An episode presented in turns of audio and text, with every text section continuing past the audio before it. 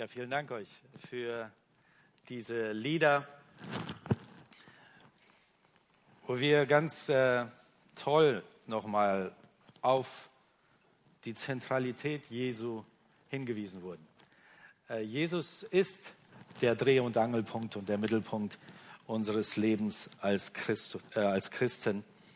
Und auch in der heutigen Predigt äh, möchte ich gar nichts anderes machen, wie nochmal unseren Fokus darauf zu richten, wer dieser Jesus ist und wie er gerade auch im Themenkomplex Leid und Not in unser Leben hineinwirken kann. Weil wenn wir diese Lieder von, von, mit Überzeugung mitsingen wollen, dann muss sich in unserem Herzen immer wieder etwas verändern. Und manchmal tut es das, während wir singen, merken wir, ja, da wächst Überzeugung. Und manchmal singen wir und es kommen Gedanken hoch und man denkt, ich weiß gar nicht, ob ich das wirklich so meinen kann. Und das ist natürlich, das äh, gehört zu unserem Leben dazu, dass beides da ist. Und gerade in der Vorweihnachtszeit kann es sein, dass das sich verstärkt in beide Richtungen. Äh, ich habe äh, neulich einen Vergleich gehört und den fand ich sehr hilfreich. Er sagte, die Vorweihnachtszeit ist sowas wie ein Gefühlsverstärker wenn es dir richtig schlecht geht und du irgendetwas erlebt hast, wo es wirklich übel ist, dann ist diese Zeit kaum zu ertragen. Dann ist es, als ob diese Vorweihnachtszeit es noch mal schlimmer macht. Diese ganzen freundlichen Gesichter, dieses sich freuen, feiern, diese Geschenke, all das scheint irgendwie deinen Schmerz nochmals größer zu machen. Obwohl sich ja von den Umständen nichts verändert hat, aber man empfindet ist tiefer und ich kann das nachvollziehen. Aber genauso ist es auch andersherum, wenn es dir gut geht. Ein Kind ist geboren worden, du hast in der Arbeit eine Beförderung bekommen, zu Hause läuft es gut, irgendwas anderes Schönes ist passiert und jetzt bahnt sich Weihnachten an. Dann kann man das so richtig genießen. Dann denkt man, boah, äh, wie können wir das noch mehr, noch mehr aus diesem Guten herauspressen? Also die Vorweihnachtszeit, diese Adventszeit, scheint in unserer Kultur etwas zu sein, wo wir merken, da, da, da ist ganz viel Emotionalität drin. Und je nachdem, in welchem Bereich dieser Pole du dich befindest, wirst du sagen, ja, das passt eher jetzt gerade zu mir. Und heute möchte ich, obwohl wir mitten im Advent sind, aber ich glaube, das passt trotzdem ganz gut, uns damit äh, hineinnehmen in diese Gedanken, wie können wir Frieden finden, auch wenn wir gerade leiden. Und bei dem einen oder anderen kann das ein, ein tiefes Leid sein, bei manchen vielleicht eine, eine leichte Depression oder eine Verstimmung. Ähm, aber wie finden wir wieder Frieden, wenn es uns nicht gut geht? Und äh, als Grundlage nehme ich äh, den Text aus den Evangelien. Ich liebe die Bergpredigt und ich möchte mit uns den vierten Vers aus der Bergpredigt vorlesen. Äh, Matthäus 5, Vers 4. Da sagt Jesus, Glücklich sind die Trauernden, denn sie sollen getröstet werden. Glücklich sind die Trauernden, denn sie sollen getröstet werden. Wenn wir von unserem Leben ein bisschen wegschauen und uns umschauen, was passiert gerade in der Welt, merken wir, ja, da gibt es auch ganz schön viele trauernde Menschen. Ganz viele Menschen, denen es gerade nicht gut. Ein Krieg ist noch nicht zu Ende und schon beginnt eine riesen äh, Terrorattacke und es bricht ein neuer Krieg aus. Und in anderen Ländern, wo gar nicht berichtet ist, läuft der Krieg schon seit Jahren.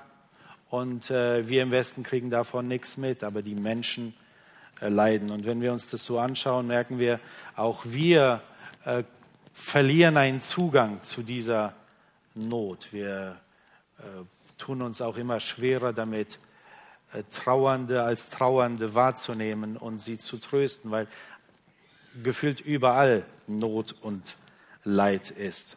Und wenn wir persönlich als Familie in unsere Biografie schauen, dann merke ich, äh, wenn ich so diese Nachrichten sehe, dann äh, mich berührt es immer wieder neu, weil es triggert Dinge, die wir selber erlebt haben, wo Bomben in der Nähe explodiert sind, wo man als Kind mit seinem Kind unterwegs ist in der Nachbarschaft und plötzlich äh, Spezialkräfte dieses Quartal oder diese Umgebung abriegeln und, und Spezialeinsätze machen und du Angst bekommst um deine, um deine Lieben. aber auch Dinge, wo man einfach lebt und denkt, alles ist gut und plötzlich muss man von heute auf morgen weg. Und äh, das, was deine Heimat war, ist nicht mehr deine Heimat. Und das sind alles Erfahrungen, die machen viele Menschen. Und gerade in diesen heutigen Tagen machen diese Erfahrungen viele Menschen.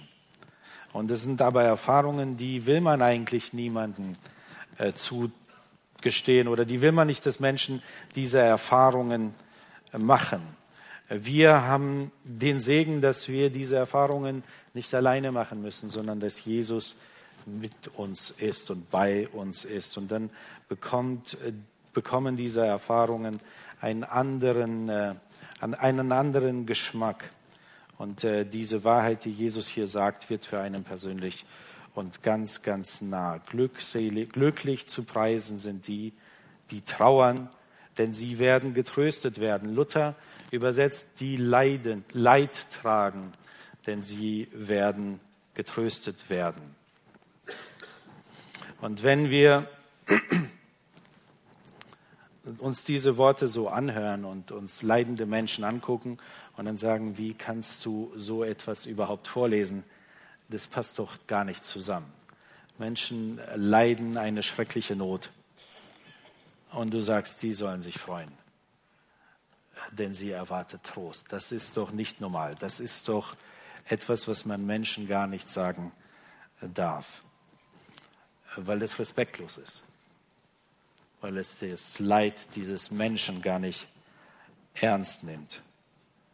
Und ich würde sagen, du hast recht, wenn es meine Worte wären und wenn ich das einfach so von mir aus sagen würde. Aber hier spricht jemand, der das sagen darf, weil er das Leid der ganzen Welt auf sich gezogen hat und gesagt hat, wenn du leidest, wirst du mir begegnen und in der Begegnung mit mir erfährst du Frieden. Und es gibt viele Menschen, die stellen sich genau diese Theodizee-Frage, wenn äh, wir Weihnachten feiern, wenn Gott ein Gott des Glücks ist und der Freude und, und des Heils, warum gibt es so viel Leid? Warum gibt es so viel Not? Wie ist das vereinbar mit einem guten, mit einem liebenden Gott? Und das ist eine wichtige Frage, eine grundlegende Frage, eine Frage, die jeden Menschen irgendwann einmal trifft, wo das dann wirklich existenziell wird, wo man sich das nicht nur theoretisch fragt, warum kann das sein, sondern wo man sich das ganz persönlich fragt und sagt, ich erlebe das, wie ist das mit dir zu vereinbaren? Und äh, es gibt viele Versuche, auf diese Frage an, zu antworten und darauf einzugehen. Und ähm, da haben Menschen schon ganz vieles versucht. Manche, die nicht an Gott glauben, die haben gesagt, schaut euch doch das Leid an. Und ihr redet die ganze Zeit von einem guten Leid, von einem guten Gott. Diesen guten Gott gibt es nicht. Vergesst ihn. Den gibt es nicht. Was sie aber nicht äh, beachten bei diesen Aussagen ist, dass auch wenn sie Gott dadurch weg erklären wollen, dass Leid da ist, das Leid ja doch nicht weg ist. Es bleibt ja trotzdem da. Und der Mensch bleibt in seinem Leid, aber ohne einen Gott, der ihm helfen kann. Also Leid als Argument zu nutzen und zu sagen, es gibt diesen Gott nicht, von dem ihr redet, ist eigentlich töricht. Man nimmt sich den, der einem Trost geben kann, weg. Aber auch Christen sagen ganz oft recht schnell, es gibt einen Grund. Wahrscheinlich hast du irgendetwas getan und man stellt die Schuldfrage und sagt, musst du irgendwo bekennen? Oder man äh, geht einen anderen Weg und sagt wir eher so einen pädagogischen Weg und sagt, stell dir die Frage, wozu ist dieses Leid gut und wie kann es äh, dir helfen und was kannst du daraus lernen? Und es ist auch ein hilfreicher Ansatz, aber nicht immer greift das, gerade wenn man im Leid drinsteckt. Und es gibt auch diesen anderen Ansatz, und den finden wir auch in der Bibel, besonders bei Hiob, wo man merkt, da findet eigentlich parallel zu deinem Leben in der unsichtbaren Welt, findet ein Kampf statt und du gerätst zwischen die Fronten. Und dann geschieht dir etwas. Und es hat eigentlich weniger mit dir zu tun als mit dem Gott und dem Widersacher äh, Gottes, äh, die einen Kampf führen. All das sind äh, Ansätze und sie können in dem einen oder anderen Fall uns helfen. Aber ganz oft lassen sie den Leidenden doch allein in seinem Leid. Und äh, ich glaube, wir müssen die Frage grundlegender angehen. Wenn wir uns die Frage stellen, warum gibt es so viel Leid, dann müssen wir uns fragen, und Gott, was machst du und wer bist du und wie tust du und warum? Äh, dann müssen wir uns mal so ein bisschen rausnehmen aus der Gleichung. Und ich weiß, dass das schwer ist, wenn man so mittendrin steckt. Aber wir müssen lernen, uns rauszunehmen und uns ein bisschen über unser Leben zu stellen und draufzuschauen von oben. Was passiert da, wenn wir sagen, Gott, ich klag dich jetzt an? Was nämlich passiert ist, wir haben uns schon längst auf den Richterstuhl gesetzt und Gott auf die Angeklagtenbank gesetzt und gesagt, Gott, ich werde dich jetzt gerecht richten. Und das erinnert uns auch an die Geschichte von Hiob, ja, der sagt, Gott, jetzt zeig dich mal endlich und dann werde ich dir beweisen, dass du im Unrecht bist.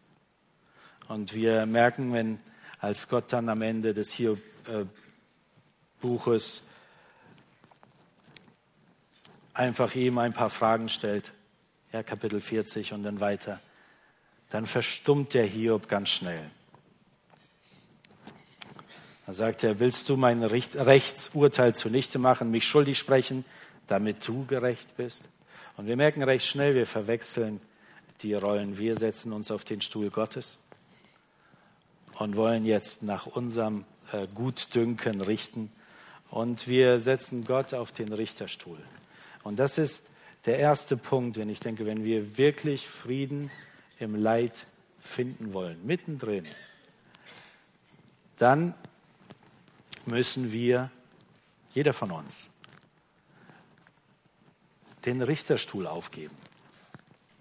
Wir müssen sagen, ich möchte niemanden richten. Ich möchte Gott nicht richten. Ich möchte andere Menschen nicht richten. Ich möchte nicht richten. Es gibt einen, der die Welt richtet und das ist der lebendige Gott.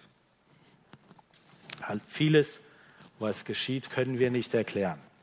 Auch als Christen stehen wir vor vielem stumm und leidend daneben und können es nicht erklären. Aber es bleibt uns eins, uns an den Gekreuzigten zu klammern. Und Adolf Schlatter hat das mal sehr, sehr treffend ausgedrückt. Er sagt, es ist uns Christen zugemutet, uns in der Tiefe der Not durch die schreckliche Maske Gottes zu dem Angesicht des liebenden Vaters hindurch zu glauben. Leid ist für niemanden schön, aber wenn wir im Leid Jesus, den Gekreuzigten, suchen, dann finden wir einen Ausweg. Und äh, für Martin Luther war das ganz elementar. Er sagte, zum Glauben gehören drei Dinge oder zum Leben eines glaubenden Menschen. Da gehört das Gebet dazu, da gehört das Wort Gottes dazu und da gehört die Anfechtung dazu. Und wir müssen in diesem lernen zu leben. Und wenn in unserer Not unsere Worte verstummen und unser Glaube zu schwinden scheint, dürfen wir darauf bauen, dass der Heilige Geist selbst uns bei Jesus festhält und mit unaussprechlichen Seufzern fürbittend für uns eintritt. Und das wissen wir, ja, Römer 8, 28. Das ist das, was der Heilige Geist immer wieder macht, egal wie es uns geht. Und gerade wenn unsere Worte verstummen, ist er da. Ich lasse ein Buch vom äh, Pfarrer Siegfried Kettling. Und das ist ein ganz beeindruckender deutscher Pfarrer. Und der hat seinen Sohn verloren. Äh, der Sohn war 19 Jahre alt, ist in einen Autounfall gekommen und ist verstorben. Und er hat diese, diesen Verlust verarbeiten müssen und hat dann darüber ein Buch geschrieben. Und er schreibt, eine Sache möchte ich euch vorlesen. Er, er schreibt, dennoch Gott, dennoch vertraue ich dir, glaube dir, dass du Liebe, nichts als Liebe bist. Dennoch, Gott, dennoch glaube ich, dass auch dein rätselhaft unheimliches Zuschlagen aus der Tiefe deiner Liebe kommt, weil ich es auch hier mit dir, nur mit dir zu tun habe. Will ich glauben, dass dieser so dunkle Weg der beste, optimale, einzig sinnvolle für mich ist. Und wenn man das so liest, dann denkt man sich, versucht sich da jemand nicht einfach das Leid schön zu reden und äh, den Glauben zu benutzen, um irgendwie mit diesem Schmerz umzugehen? Ich glaube nicht.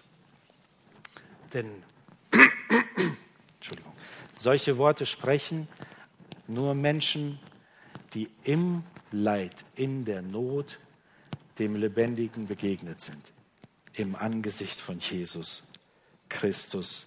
Und zwar Jesus, nicht den Herrn, nicht den König, sondern Jesus, den Gekreuzigten. Jesus, der selber ein Leidender wurde.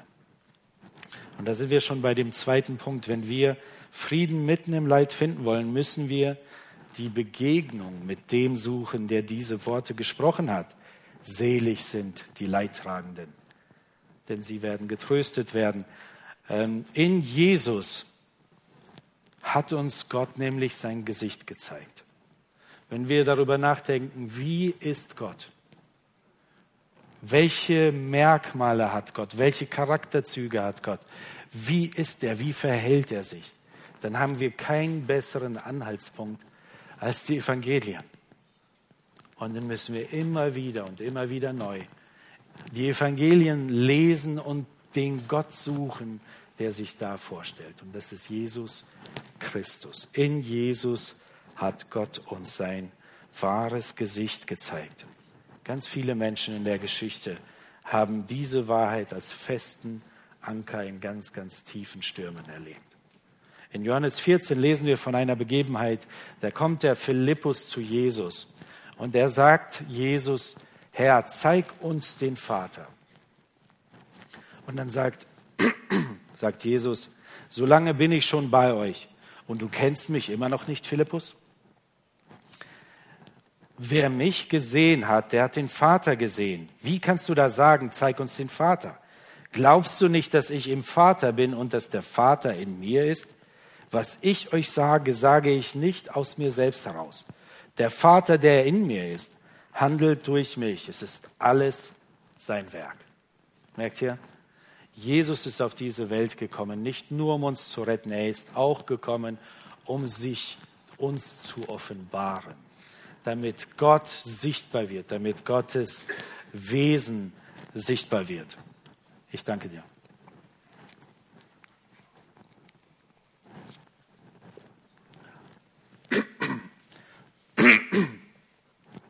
Jesus oder in Jesus hat Gott uns sein wahres Gesicht gezeigt. Ich möchte, dass ihr euch diese Aussage merkt, wenn es euch schwierig, wenn, wenn ihr etwas Schwieriges erlebt. Denn wenn ihr Jesus in diesen Momenten sucht, merkt ihr, wie er euch ganz, ganz nah wird und persönlich begegnet. Jesus, ein paar Verse weiter, sagt er, ich rechne damit, dass das nicht leicht wird. Auch dass dieser Prozess insgesamt nicht leicht wird. Und er sagt er, was ich euch zurücklasse, ist Frieden. Ich gebe euch meinen Frieden, einen Frieden, wie ihn die Welt nicht geben kann. Lasst euch durch nichts in eurem Glauben erschüttern. Das finden wir auch im 14. Kapitel, im 27. Vers. Also Jesus rechnet damit, dass unser Lebensweg kein Lebensweg der Freude allein sein wird. Dass wenn wir an Jesus gläubig werden und uns auf ihn verlassen, dass dann alles glatt in unserem Leben wird. Das weiß er, dass das nicht passiert. Wir leben in einer gottfeindlichen Welt, in einer Welt, wo Gott nicht wirklich geliebt wird und angebetet wird, wo Gott die Welt oder die Grundsätze dieser Welt immer wieder hinterfragt. Und Jesus hat das auch getan, als er auf dieser Welt war. Aber wenn man dann durchringt und zu Jesus kommt, erlebt man, wie mitten im Leiden, mitten in Not, mitten in Ungerechtigkeit plötzlich etwas Schönes hervorleuchtet. Und diese Erfahrung hat ein ähm, Atheist gemacht. Er war damals Chefredakteur äh, der Satirezeitschrift Punch. Und er schreibt, er war bei Mutter Teresa in Kalkutta und hat ein paar Wochen da mitgelebt. Und die haben ja dort Leprakranke behandelt, Kinder, ältere Leute, verschiedenste Leute. Und dann schreibt er, als er diese Woche dort verlegt hatte, diese paar Wochen, und jetzt nach Hause fahren musste, schreibt er in sein Tagebuch, als ich wegging, war es mir, als ließe ich alle Schönheit und alle Freuden dieser Welt hinter mir. Und dabei war es ein Schauplatz der Trostlosigkeit, ein Schauplatz des Sterbens. Doch über der Trostlosigkeit, über der Resignation der Sterbenden leuchtet Hoffnung. Und das erleben Menschen, die Jesus begegnen mitten in Not. Nicht mehr lange. Ja, die Kinder, unsere Kinder auch, zählen die Kerzen, die wir im Adventskranz immer wieder anzünden. Nicht mehr lange und das Weihnachtsfest steht vor der Tür und wir werden Weihnachten feiern.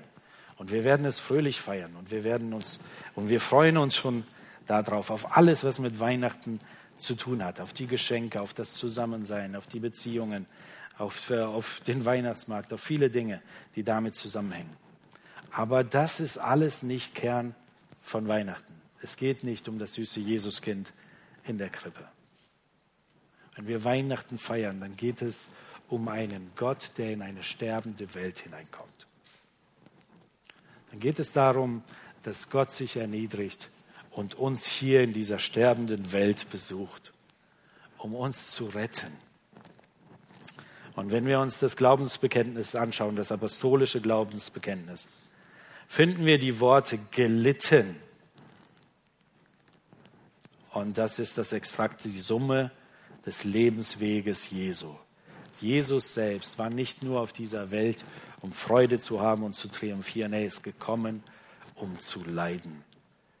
Und das ist eine ganz neue Perspektive, auch im Kontext der Frage des Leides und wie dieser Gott mit dem Leid zusammenhängt. Gott selbst tritt ins Leid hinein.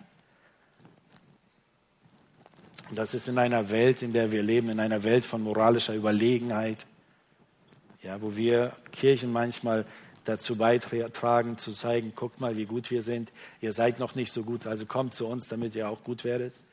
Und wenn wir das machen, dann sind wir eigentlich keine Kirche. Denn nur Jesus ist gut. In Jesus Christus hat Gott das Unmögliche getan. Gelitten unter Pontius Pilatus steht da weiter. Jesus selbst kündigt seine Passionszeit mit den Worten an, der Menschensohn wird in die Hände der Menschen übergeben werden. In Markus 9, 31. Und der Titel Menschensohn bedeutet für die Juden, das lesen wir in Daniel im siebten Kapitel, Weltenherr und Weltenrichter. Ja, wir erinnern uns an diese Gedanken, dass wir uns auf den Thron setzen dürfen, auf den Richterstuhl setzen dürfen und sagen, jetzt richte ich mal über dich, Gott. Dieser Titel, der gehört uns nicht, der gehört Jesus allein. Und an Ostern feiern wir wie jedes Jahr dieses unglaublich, eigentlich unvorstellbare Ereignis. Jesus, der Weltenrichter, hat sich zum Gerichteten machen lassen. Der einzig Unschuldige tritt an den Platz aller Verurteilten als wahrer Mensch und wahrer Gott zugleich. Sein Gebetskampf im Garten Gethsemane davor, der verrät uns, dass das für Jesus nicht leicht war. Es war auch für ihn schwer, diesen Weg zu bestreiten. Aber er tut es dennoch. Und am Kreuz, bevor er stirbt, betet er, Vater, vergib ihnen, denn sie wissen nicht, was sie tun. Und der Pastor Siegfried Kettling drückt es ganz treffend so aus. So schmiedet Jesus mit dem Kreuz beide untrennbar zusammen, den heiligen und unbegreiflich liebenden Gott und die sündigen gegen ihren Schöpfer aufbegehrenden Menschen. Im Sterben seines Sohnes zieht Gott das Leiden der Welt auf sich. Und wenn wir diese Wahrheit verinnerlichen, dann passiert etwas Paradoxes. Dann macht sie uns frei. Dann macht sie uns frei. Und wir werden mit Frieden erfüllt. Sie finden wir in dieser Welt nicht die kommt von diesem Gott persönlich. Denn Jesus hat denen, die ihr Vertrauen auf ihn allein setzen, eine neue Perspektive eröffnet. Und von dieser neuen Perspektive lesen wir auch überall in der Bibel, in den Evangelien, aber auch in den Briefen bei Petrus und überall. Und das ist das Reich Gottes. Die Wirklichkeit Gottes, der Raum, in dem Gott selbst regiert. Und es beginnt schon hier auf dieser Erde und führt dann weiter nach dem Tod in den Himmel. Und wenn wir begreifen, dass das, was aus Gottes Händen kommt, gut für uns ist, wie schwer es auch sein mag, dann kommen wir nach und nach immer mehr der Wahrheit nahe, dass Jesus sagt, ich werde euch Frieden geben. Und dieser Friede, der nicht von dieser Welt ist, der wird uns erfüllen. Ich habe euch vorher versprochen, ich erzähle euch ein bisschen zu den äh, schwierigen Dingen, die wir auch erleben im Begleiten von Pionieren. Immer wieder erleben wir auch Nöte und Schwierigkeiten und Rückschläge. Und eine dieser Rückschläge erleben wir mit einer Familie. Aber mitten in diesen Nöten erlebe ich wie fast nirgends, wie Gottes helles Licht in ihrem Leben herausscheint. Eine Familie, die vor ein paar Jahren äh, alles aufgegeben hat in ihrem, in ihrem Zuhause, alles verkauft hat und losgezogen ist, um das Volk der Daginer mit der guten Nachricht von Jesus zu erreichen. Und sie waren gerade ein Jahr oder anderthalb Jahre dort kam sie in einen ganz schlimmen Unfall. Und die Frau hat sich ganz, ganz schwer verletzt. Er hat ein Augenlicht verloren, hat äh, eine Hand, kann sie nicht mehr gut bewegen. Halbseitig ist sie halb gelähmt. Und äh, ist aber eine Musikerin, schreibt Lieder in, in, dieser, in dieser Art der Kaukasier, um Gott anzubeten. Aber sie kann diese Lieder jetzt gar nicht mehr selber spielen äh, und vorsingen. Also ähm, hat sie Kontakt aufgebaut zu Einheimischen und die singen und spielen jetzt diese Lieder, äh, die sie dann äh, aufschreibt. Aber sie hat, äh, ist nicht verbittert. Es war eine schwierige Zeit. Wir haben viel gebetet, auch viele Gruppen haben gebetet für diese Familie. Und dann fragte ich diese Frau, wie geht's dir? Wie siehst du Gott? Wie geht's dir geistlich? Wie, wie ist dein Leben? Und sie sagte mit, ganz, mit einer ganz mit tiefem Frieden, Gott hat uns hierher geführt. Und wir dürfen ihm hier, so wie wir sind, mit unserer Unvollkommenheit dienen. Und das werden wir so lange machen, wie wir leben. Und ich war total erstaunt. Wie kann jemand, der so viel Not erlebt, äh, das so einfach und ganz schlicht sagen, mit, einer, mit einem tiefen Frieden. Vor zwei Wochen rief mich äh, ihr Mann an, der bei diesem Unfall wie durch ein Wunder verschont geblieben ist. Der hatte vor einer Woche, äh, vor, also bevor er mich anrief, vor einer Woche einen Traum gehabt. Und äh, sagte, der, in, ich habe selten Träume, aber diesmal war es so deutlich. Äh, der Teufel sprach zu ihm und sagte, du störst mich hier zu sehr. Ich werde dich zerstören, wenn du nicht wegziehst. Und dann äh, ist er aufgewacht, hat das seiner Frau erzählt.